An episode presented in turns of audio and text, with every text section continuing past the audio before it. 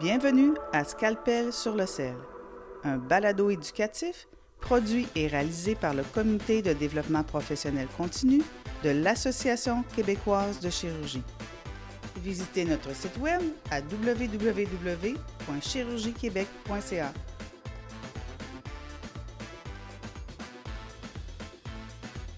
Alors bonjour, mon nom est Jean-Pierre Gagné du comité de développement professionnel continu de l'Association québécoise de chirurgie. Bienvenue à ce premier épisode du balado de DPC intitulé Scalpel sur le sel. Mon invité cette semaine est le docteur André Bégin, qui est euh, chirurgien hépatobiliaire à Sherbrooke. André a complété euh, sa formation en médecine en 2004 à l'Université de Sherbrooke, sa résidence en chirurgie générale à l'Université de Sherbrooke en 2009. Il a ensuite complété un fellowship en chirurgie hépatobiliaire et pancréatique à l'Université de Montréal en 2009 et en 2010. André est également vice-président du comité de développement professionnel continu de l'Association québécoise de chirurgie. André, bonjour. Bonjour Jean-Pierre. Alors, on est ensemble ce matin pour parler du cancer du pancréas. Donc, euh, présentation clinique, investigation, traitement chirurgical, traitement médical, pronostic. Donc, on va faire un tour d'horizon en une trentaine de minutes. Si tu nous parlais d'abord un peu de l'épidémiologie du cancer du pancréas.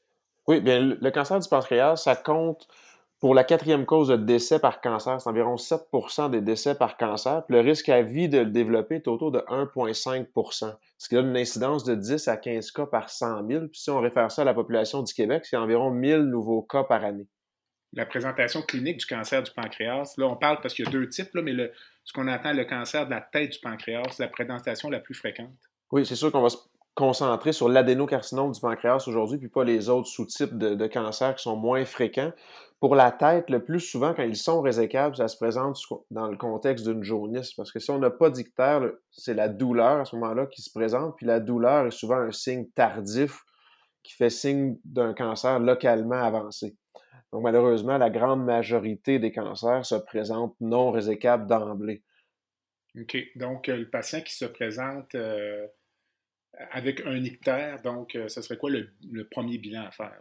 Donc, le premier bilan à faire pour un patient avec ictère, outre le bilan sanguin de base, c'est-à-dire un bilan hépatique conjugué, non conjugué pour la bilirubine pour faciliter la prise en charge. Ensuite, c'est le scanner ou la tomographie axiale qui est le plus important, donc thoraco-abdominaux-pelvien. Puis pour ce qui est de l'abdomen, c'est les coupes fines, trois phases au 1,25 mm, parce que de loin, c'est l'examen le plus sensible pour les vaisseaux, puis bien voir s'il y a un encastrement ou encore un contact avec l'artère ou la veine qui sont évidemment nécessaires à la survie, donc il faut les conserver par à la fin. Une fois le scan fait, euh, ben, je présume qu'on exclut la présence de cholédocholithiase ou autre. Là, ça, on va faire, fais-tu un écho quand même ou tu vas directement au scan? Euh? Ben, c'est sûr que la réalité de ma pratique, je reçois les patients, majoritairement sont référés par un gastroentérologue ou un chirurgien à la base, puis là, le, bilan fait par le médecin de famille a souvent compris l'échographie pour l'ictère, je suis évidemment d'accord souvent, c'est pas le même genre de présentation. on dit souvent un ictère indolore, perte de poids, homme, femme, 70 ans. C'est pas la même chose qu'un homme de 30 ans avec une douleur hypochondroïde qui vient à l'urgence. On a souvent une assez bonne idée tout de suite en partant de ce dans quoi on s'en va. OK. Outre le scan, euh, si on parle, mettons, résonance magnétique, PET scan, écho-endo, ERCP, c'est quoi la place de ces euh, examens-là? il y a beaucoup de choses dans l'arsenal diagnostique. La résonance magnétique, c'est surtout un bon examen si on parle de kystes, si on parle de métastases pour lesquelles on a un doute au niveau hépatique. Pour ce qui est du pancréas, la résolution spatiale est un peu moins grande que celle de la tomographie axiale, puis en plus, la disponibilité est moins bonne, puis le coût est plus important. Donc, ça n'a pas une place pour tous les patients. Si on prend un patient qui a fait une pancréatite, puis là, on a un doute, on essaie de différencier pancréatite versus invasion néoplasique. Là, c'est un rôle intéressant, mais certainement pas à faire pour tous les patients avec un cancer du pancréas, la résonance magnétique. Ensuite, si on y va avec le TEP scan, c'est plus ou moins utile, sauf pour les métastases à distance, où on a franchement un doute, mais il ne faut pas le faire à tous les patients, ça c'est sûr. C'est pas nécessaire du tout. Ensuite, pour l'écho-endoscopie, Là, la place est en redéfinition, surtout dans la dernière année, même j'irais jusqu'à dire ça, parce que la place du néo-adjuvant augmente beaucoup. Puis, si on donne du néoadjuvant, ça prend une pathologie. Donc, de là, la cytologie, puis l'importance de l'écho-endoscopie. Juste pour l'aspect diagnostic, image, c'est pas nécessaire l'écho-endoscopie, ça ajoute assez peu au scanner, d'autant plus que là, c'est très opérateur dépendant, c'est pas des images que je peux voir moi-même en dynamique. En chirurgie pathobilière, on développe une, connaissance assez approfondie du scanner à regarder, parce qu'il faut comme plein d'autres cancers ailleurs, mais je les regarde de façon très attentive pour revoir les vaisseaux. Je préfère voir toutes mes images, puis les infos dans mes mains le RCP, je présume, pas vraiment sa place en diagnostic? Ou... Exact. Donc, en diagnostic, le RCP n'a pas sa place. Le RCP a sa place uniquement si on veut dériver les voies biliaires. Puis la seule place evidence-based, bien reconnue pour mettre une prothèse en pré-op, c'est la cholangite. Le reste, ça peut être, selon la discussion, ça dépend du délai opératoire, à quel point le patient a un prurite important, une dénutrition. C'est ces éléments-là qui vont nous faire choisir si on fait la prothèse ou pas, mais Van der Gag avait déjà publié, c'était à peu près en fin 2009, euh, l'étude des Pays-Bas montrait clairement une augmentation des complications à la chirurgie de Whipple lorsqu'il y avait une prothèse par rapport à quand il n'y en avait pas. Est-ce que c'est encore une donnée qui est valable aujourd'hui? C'est encore une donnée valable qui fait que euh, la prothèse, on la réserve aux patients qu'on ne peut pas opérer à court terme. Il faut bien réaliser que son étude à lui, c'était on met une prothèse puis on opère dans un mois versus on l'opère d'ici une semaine. Là, disons des d'ici une semaine en particulier avec notre délestage qui est même pas fini, c'est rarement réalisable actuellement, mais quand même, ça doit être une discussion au cas par cas. À part le stent biliaire, la palliation du prurite, est-ce qu'il y a d'autres choses? Euh, c'est la seule bonne chose, c'est-à-dire dériver les voies biliaires, donner de la tarax, puis des crèmes, puis du Benadryl c'est correct, ça soulage le docteur, un petit peu le patient. L'efficacité n'est pas très bonne quand on a un ictère important avec un prurite. Donc, euh, si tu as un patient aujourd'hui euh, en bonne santé, il y a un cancer de la tête du pancréas, quels sont radiologiquement les critères de non-résécabilité? Absolu et relatif. En absolu, c'est les métastases à distance. Ça, c'est le plus facile. C'est la première chose à regarder. La deuxième chose sera les vaisseaux. Là, si on parle d'un cancer de la tête du pancréas, on regarde l'artère mésentérique supérieure, il doit y avoir un encastrement artériel. Euh, il ne faut pas qu'il soit là, en fait. Il faut qu'il y ait au maximum un contact de moins de 180 degrés. Pour ce qui est de la veine, là, si on dit complètement non résécable, envahissement de plus que 2 cm avec une occlusion complète, ça va être non résécable ou si c'est plus bas que la première géjunale. Il y a aussi une question de hauteur pour l'accès chirurgical. Sinon, on est sous le mésocolon transverse, puis en bas de la première géjunale, c'est extrêmement difficile de faire des résections veineuses à cet endroit-là par rapport à être vis-à-vis la veine splénique, où là, c'est plutôt aisé, puis ça va être même jusqu'à un cas sur cinq qu'on va aller faire une résection partielle de la veine. Donc là, c'est beaucoup plus fréquent, pour on est de faire ça. Donc, on regarde tous ces éléments-là, un à la suite de l'autre, c'est très important à part euh, les encastrements euh, ou les atteintes vasculaires, en termes d'adénopathie loco-régionale, quand est-ce qu'on est en, curatif, puis quand est-ce qu'on tombe en métastatique? Donc, si on parle du cancer de la tête du pancréas, c'est curatif si on part du tronc cœliaque vers la droite, si on veut schématiser ça de façon assez facile. Donc, l'artère hépatique commune, le pédicule hépatique, le duodéno-pancréatique, ça, c'est dans l'air chirurgical, donc ça, c'est correct. Si on dépasse à gauche du tronc cœliaque, là, on est rendu trop loin. Euh, c'est plutôt métastatique ou des ganglions infra, euh, veine rénale ou interarticocave à ce niveau-là. Il faut être extrêmement euh, prudent puis regarder ça attentivement. il n'y a aucune place pour le traitement à visée curative chez les patients oligométastatiques en 2021?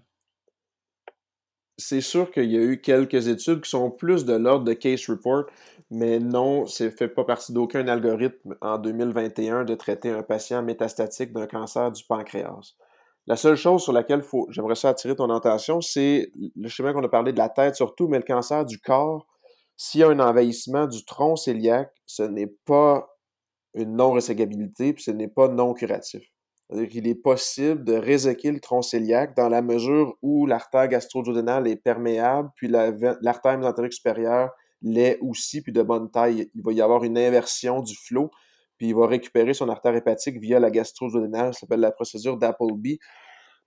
Parce que c'est ça fait quelques années quand même que c'est décrit, mais malheureusement, assez souvent, j'ai l'impression qu'ils peuvent nous glisser entre les doigts, ces patients-là, parce qu'ils ne sont pas envoyés croyant que c'est pas résécable par l'envahissement du tronc OK. Donc, finalement, le message serait là, euh, probablement de faire évaluer tous les patients, sauf ceux qui ont des métastases euh, viscérales. Mettons, métastases hépatiques ou pulmonaires.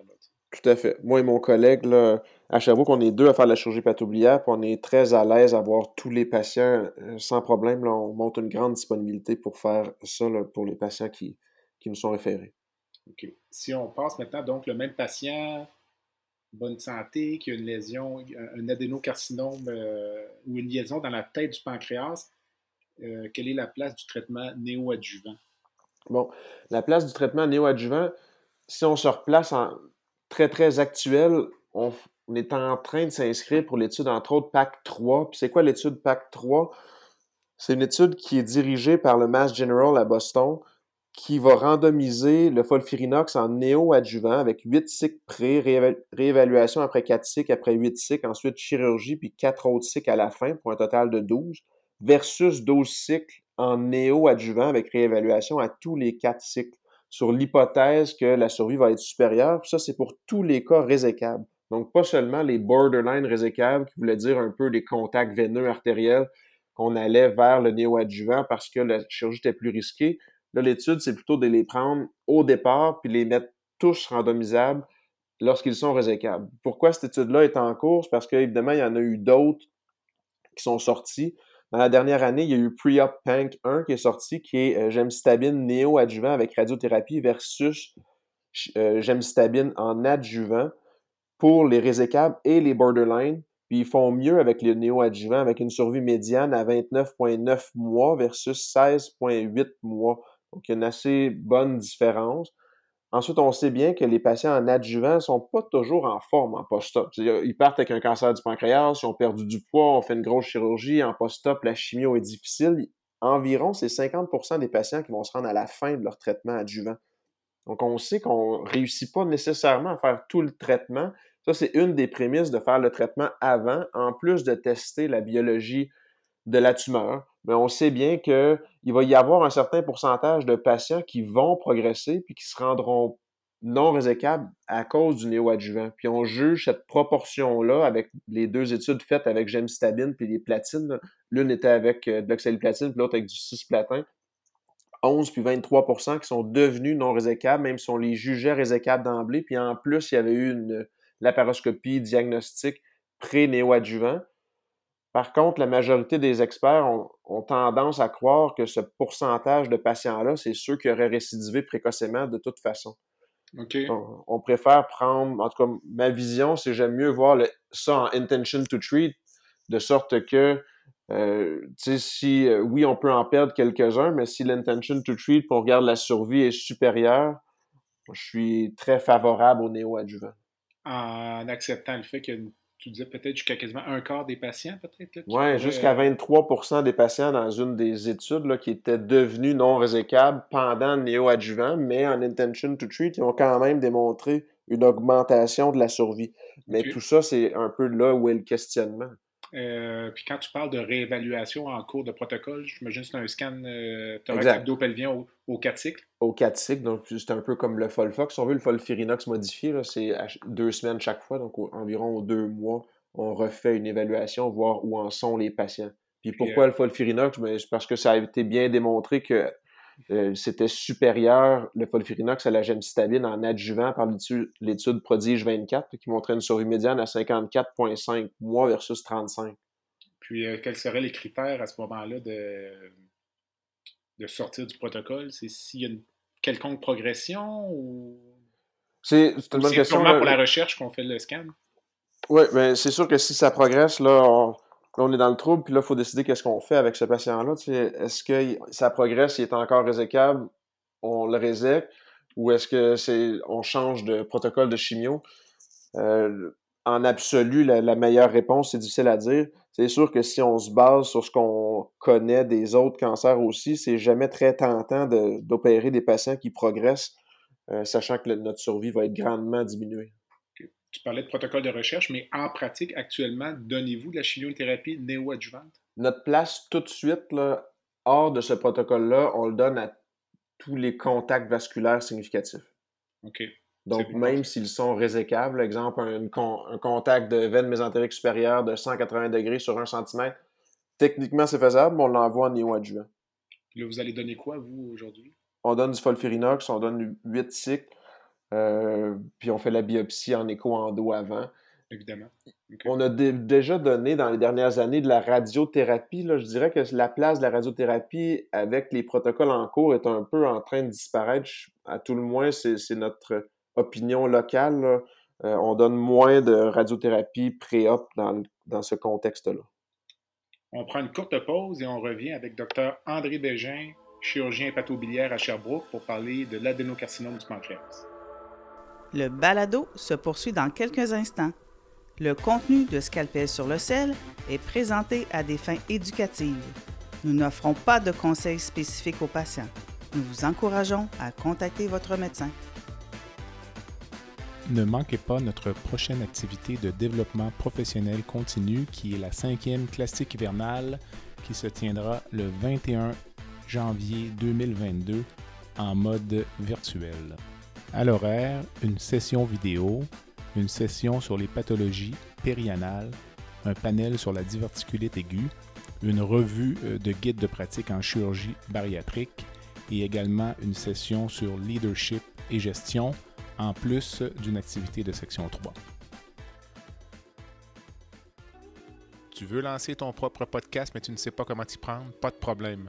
Mouton Marketing peut t'accompagner de la conception au lancement envoie ton idée de podcast à bonjour à commercial gomouton.com. Bonjour à commercial g o m o u t o n.com. L'univers du podcast t'attend. Alors, nous sommes de retour avec Dr. Euh, André Bégin de Sherbrooke. André, euh, on a parlé avant la pause là, du euh, néo-adjuvant. Une fois que c'est fait, on s'en va en chirurgie. Quels sont les, disons, les, on s'entend que pour le, la communauté chirurgicale, c'est quoi les grandes étapes de la résection d'un adénocarcinome de la tête du pancréas? Oui, bon, première étape, c'est comme toute chirurgie de cancer, on évalue à être sûr qu'il n'y a pas eu progression, être sûr qu'il n'y a pas eu de métastase à distance. Avoir jusqu'à 17% per-op qu'on va découvrir des métastases malgré le fait que le bilan pré-op était négatif, ce qui nous fait reculer une fois qu'on l'aura prouvé, évidemment. Sinon, ensuite, on va aller faire la résection standard. Si on parle de la tête du pancréas, donc on fait une duodéno-pancréatectomie céphalique, là, il y a le choix de garder ou pas le pilar selon la localisation du, cancer. Personnellement, j'ai fait le choix de jamais garder le pilar. La majorité des, études n'ont pas franchement démontré davantage au niveau des complications à le garder ou pas. donc, ça vient plus une question éditoriale. On échange un peu de dumping pour un peu plus euh, de gastroparésie. Il n'y a pas de grosse différence. Bref, moi, je ne le garde pas. Je fais toujours pareil. Ensuite, le plus important, ou ce qui a le plus changé entre quand j'étais résident, puis quand j'ai fait mon fellow, puis je suis devenu patron, c'est le protocole de LEAD, donc un protocole qui avait prouvé que nos marges artères, veines, quand ils étaient bien étudiés, étaient beaucoup plus positives, c'est-à-dire beaucoup de marge R1, contrairement à ce qu'on pensait, puis ça impacte fortement le pronostic. Donc, comment on procède au niveau chirurgical? On va toujours aller dénuder toute la veine mésentérique, toute la veine porte, pour ensuite tomber en déroulant tout ça à tout dénuder l'artère mésentérique supérieure pour libérer le processus inciné euh, complètement. Donc, euh, puis en termes de reconstruction? Oui, la reconstruction, ensuite, on va aller euh, reprendre une, une anse graelle, tout juste post-traite, qui a été coupée, qu'on va aller remonter en transmésocolique dans la fenêtre avasculaire à droite de la colique moyenne pour faire une pancréatico-géginostomie terminolatérale, ensuite une hépatico-géginostomie terminolatérale, on laisse passer 50 cm, puis on va faire la gastro-géginostomie, plus ou moins géginostomie d'alimentation. Avec le protocole ERAS, on en fait de moins en moins souvent des géginostomies d'alimentation, ce que je faisais toujours quand j'étais fellow, puis qu'aujourd'hui, je fais presque jamais. Là, je les garde pour les patients qui s'étaient alimentés très peu pré-op ou pour lesquels j'ai le feeling que le pancréas est très mou, que mon taux de fuite va être élevé, donc plus de gastroparésie. J'ai tendance à faire encore la géginostomie d'alimentation pour ces patients-là. En termes de complications post-opératoires, on devrait s'attendre à, quoi? Bien, si on parle de la durée de séjour normale ou médiane, c'est autour de six jours. Le, patient va partir à peu près jour 6 post-op. Les complications les plus fréquentes ou plus attendues, c'est la fuite du pancréas. ça dépend de la qualité du pancréas. c'est à peu près la seule place où c'est bon d'avoir une pancréatite. Les patients qui ont eu un pancréas dur avec un canal dilaté, le taux de fuite va être de beaucoup inférieur à un pancréas normal, tout mou, avec un tout petit canal. Là, le taux de fuite va être plus élevé qu'est-ce que ça entraîne? Une fuite? On laisse des drains, mais ça peut prolonger le post-op. Il peut y avoir une infection, surtout il va y avoir de la gastroparésie assez fréquente. Il y a un certain pourcentage de patients qui devront aller à la maison avec un drain avant qu'on décide de le retirer parce que la fuite est en train de se tarir ou parce que le trajet est maintenant bien dirigé, puis on le retire, puis ça se ferme en arrière. Sinon, pour ce qui est des fuites biliaires, c'est beaucoup plus rare. Même chose pour la gastrogénostomie, on parle de 3% et moins. Les saignements importants qui nécessiteraient une transfusion, c'est autour de 1% C'est pas très fréquent. Euh, en termes de mortalité opératoire, quel est le standard en 2020? Ouais, moins de 3% à 30 jours. Donc, c'est 1 à 3% la majorité des études, puis le NESQIP s'entend pour ça aussi. La chirurgie est faite, euh, tu revois ton patient avec ton rapport de pathologie, euh, les indications de traitement adjuvant. Ça, c'est assez facile au final parce que c'est tous les patients. Donc, adénocarcinome, tout grade, tout stade, ils ont de la chimiothérapie adjuvant à moins qu'ils a des conditions post-op qui a fait qu'ils sont pas capables de tolérer parce qu'il y a eu des complications, puis on n'a pas été capable de les donner en dedans de deux mois. les chiffres sont moins évidents quand tu commences plus tard, mais sinon, c'est tout le monde. Pas de radiothérapie, d'après ce que tu disais tout à l'heure? Aucune radiothérapie en adjuvant. C'est même jugé délétère. Si on prend une cohorte complète de patients opérés à visée curative, quelle est euh, l'espérance de survie à long terme? Oui, ben, c'est une bonne question. Évidemment, ça va dépendre du stade. Si on les prend tous ensemble, on va avoir autour de 30% pour une résection euh, R0 avec de la chimio adjuvante complétée. À 5 ans. À 5 ans. Puis, euh, si on parle d'un patient qui aurait une lésion euh, sans métastase ganglionnaire, la survie est à combien? Bien, si on prend, le, le meilleur cas de figure, c'est l'ampulome. Puis là, dans l'ampulome, il va y avoir du. Il y en a que c'est du pancréas, il y en a que c'est du duodénum, il y en a que c'est de la voie biliaire. Disons que c'est un pancréas, ampulome, N0. On va remonter ça à 60% environ à 5 ans. OK.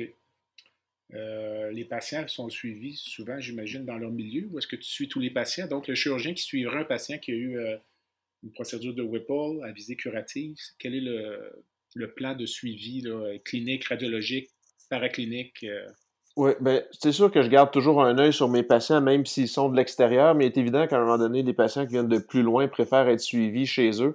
Là, je leur envoie toujours un plan euh, de suivi à ce moment-là au, chirurgien qui me l'a envoyé, qui comprend de l'imagerie et à tout le moins un bilan hépatique annuel, qui devra être fait à vie pour ce qui est du bilan hépatique. Je préfère toujours surveiller ma, au final l'hépatico-géginostomie, puis savoir d'avance si il y a une sténose qui s'en vient pour qu'on puisse la traiter de façon plus efficace.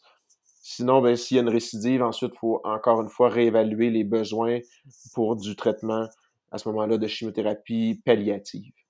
Le protocole de suivi radiologique, tu recommandes quoi comme fréquence, comme imagerie?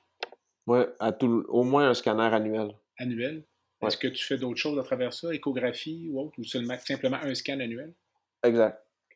S'il y a apparition de métastases euh, isolées, est-ce qu'il y a place au traitement à visée curative? Euh, est-ce que les patients devraient être réévalués? Officiellement, non, il n'y a pas de place. Donc, c'est de la chimiothérapie euh, palliative. Puis le reste, c'est complètement du cas par cas. Je n'irai pas en résection pour aucun de ces patients-là. Certains patients isolés, que la métastase était unique, puis ça a duré longtemps, longtemps, on peut réfléchir à des méthodes d'ablation radiologique mais ça reste complètement hors standard. Donc, on peut en rediscuter, mais le standard reste la chimiothérapie systémique seule.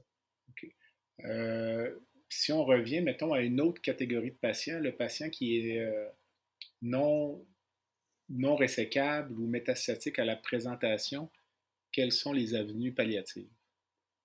Bien, dans le non résécable, il y a deux choses. Palliatif, d'emblée, si c'est métastatique.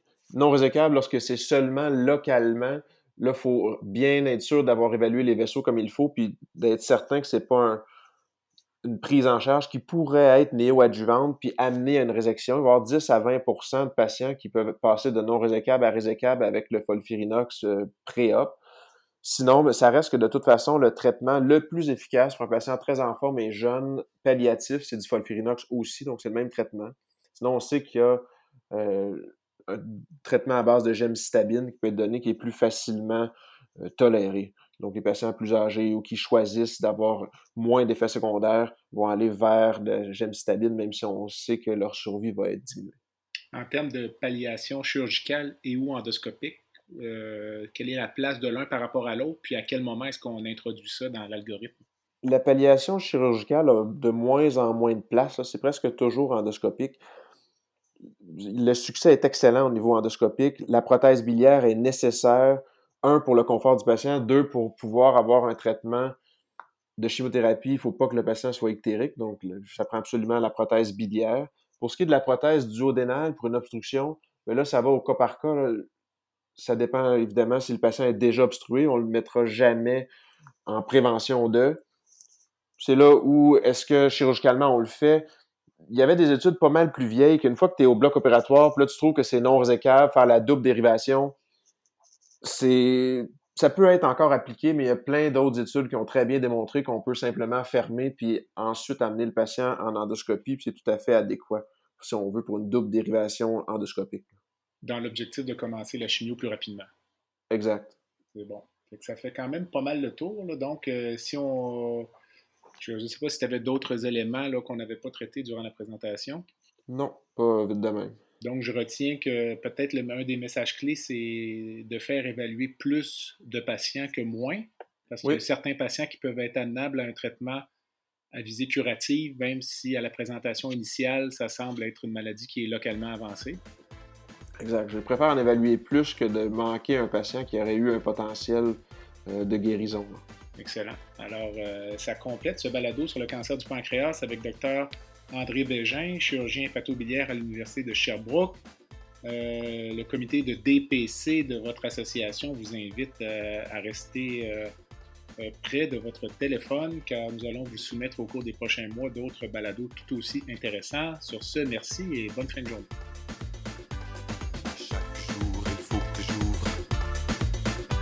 et je recours.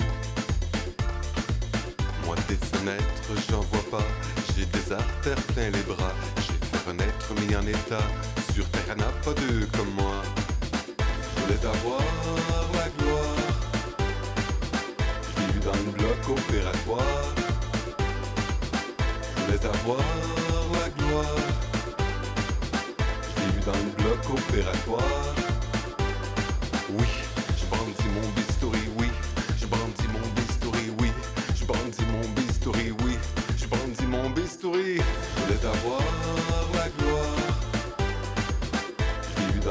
Opératoire. Je voulais avoir la gloire. Je l'ai vu dans le bloc opératoire.